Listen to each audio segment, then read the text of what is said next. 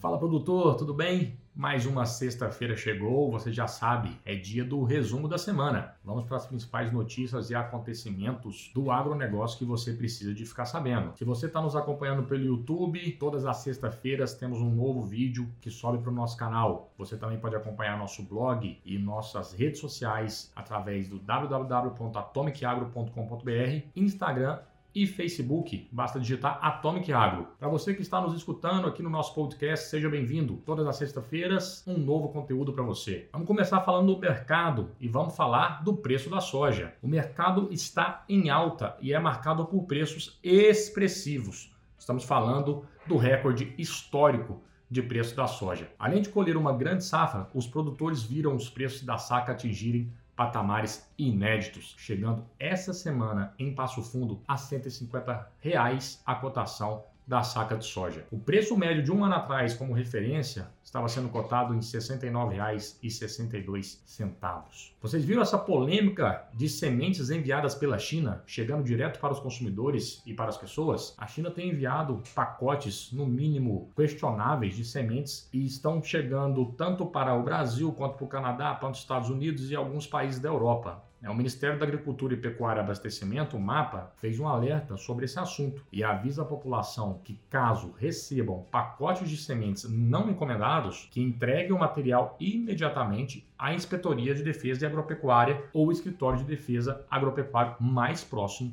do seu município. O pacote não deve ser aberto ou descartado no lixo. Nem o material ou as sementes devem ser cultivados ou descartados no solo sob nenhuma hipótese, a fim de evitar que estas sementes atinjam o meio ambiente e áreas agrícolas, evitando essa disseminação de doenças e pragas. Fica o alerta aí, importante. Vamos falar de trigo. Os negócios com trigo no mercado interno evoluíram nas regiões das quais as colheitas de trigo pegou o ritmo. Caso do Paraná. O avanço do norte do estado e o início dos trabalhos no, nos campos gerais mais ao sul estimularam a realização de alguns contratos. Os preços até o momento mantiveram-se estáveis. No norte, alguns produtores se dedicam a cumprir contratos fechados previamente. A Embrapa Trigo alerta os produtores sobre a ocorrência de ferrugem nas lavouras do Rio Grande do Sul. O estado conhece a ferrugem da folha, mas agora é preciso prestar atenção em um novo tipo de doença. O produtor já conhece os sintomas, mas a ferrugem linear apresenta um sintoma diferente, aparecendo em forma de listras amarelas claras que são distribuídas ao longo da folha. Fica atento aí, produtor. Clima. Alerta aos produtores do centro-oeste que a chuva dos últimos dias ainda não se trata do retorno efetivo da estação chuvosa, o que o clima deve voltar a secar no começo de outubro. As previsões indicam ainda que apenas na segunda quinzena de outubro as chuvas deverão ser mais expressivas e regulares em todo o Brasil Central. Em seu terceiro levantamento da safra 2020 de café, a Companhia Nacional de Abastecimento, a CONAB, indica que o Brasil deve colher 61,6 milhões de sacas beneficiadas, considerando-se os tipos Arábica e Conilon. Isso representa aumento de 25% em relação ao ano passado. Será a segunda maior safra brasileira de todos os tempos, atrás apenas da colheita de 2018. A área total estimada é em 2,2 milhões de hectares. Os cooperados da Cooperativa Regional de Cafeicultores de Guaxupé Pé, a Coxa, o Pé, no sul de Minas, colheram 98,02% da safra de café em 2020, segundo o levantamento divulgado pela cooperativa, que é o maior do país no segmento exportador. O IMEA divulgou o relatório apontando que o custo de produção para o milho no Mato Grosso foi revisado para cima em 9,28% com relação à safra do ano passado, ficando cotado em R$ 3,361.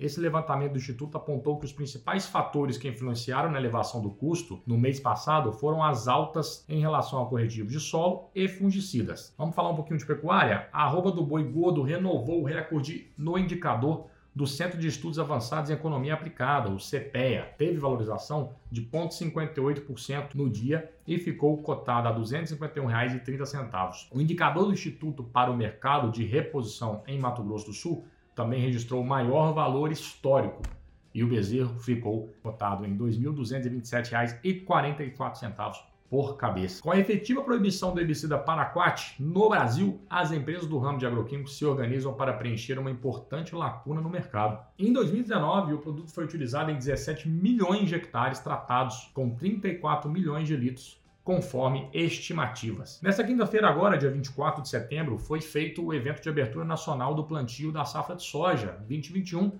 em Capinópolis, em Minas Gerais. Por lá, as máquinas estavam postas para mais uma edição do projeto Soja Brasil. E que seja mais uma safra abençoada para todos nós, né, produtores? A dúvida agora é com relação ao valor que irá atingir o preço da soja em 2021. Abre aspas. Para falar de preço para o próximo ano, temos que ter uma ideia de quanto vamos colher. No próximo ano, a questão da oferta de grão irá explicar os preços, pois a tendência é ter mais grão, mesmo com a quebra no Brasil. Então, talvez eu não apostaria em preços tão altos quanto agora, diz Gutierrez. Ele comenta que as negociações antecipadas trouxeram um pouco de alívio em relação a 2021 e que por isso parte deles esteja mais atento ao plantio do que à comercialização agora. Produtores rurais, muito obrigado. Esse foi mais um resumo da semana com as notícias e informações que compartilhamos e você precisa ficar sabendo no agronegócio brasileiro e mundial. Lembrando, fique por dentro das nossas notícias, informações, tendências e tudo que você precisa saber